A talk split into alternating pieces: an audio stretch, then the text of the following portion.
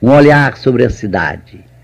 Quarta-feira, 9 de abril de 1980. Meus queridos amigos, quem assistiu à primeira fragmentação da luz?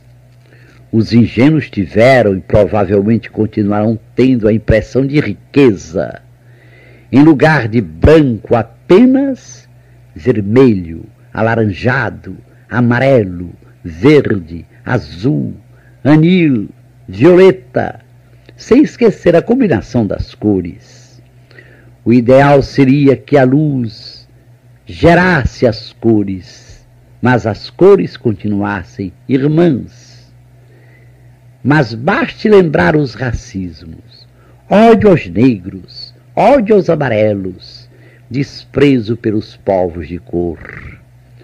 As cores indefinidas passam mal. Por que o cinzento não se define? Filhos da luz, que fazeis em defesa da luz, vossa mãe? Em defesa das cores, vossas irmãs? Será utopia, será sonho a harmonia das cores? Estamos citando uma meditação do Padre José sobre a fragmentação da luz.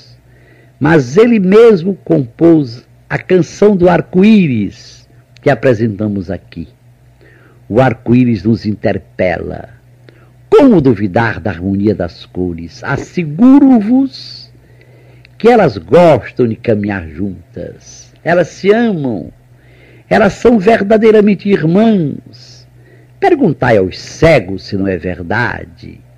Perguntai aos cegos que são os verdadeiros videntes. Quando o dilúvio termina, não sentis necessidade de que esteja convosco, acalmando-vos, dando-vos segurança, o arco-íris? E tu, arco-íris, não sabes que tens o poder divino de fazer o dilúvio terminar? Até amanhã, às cinco para as sete, se Deus quiser.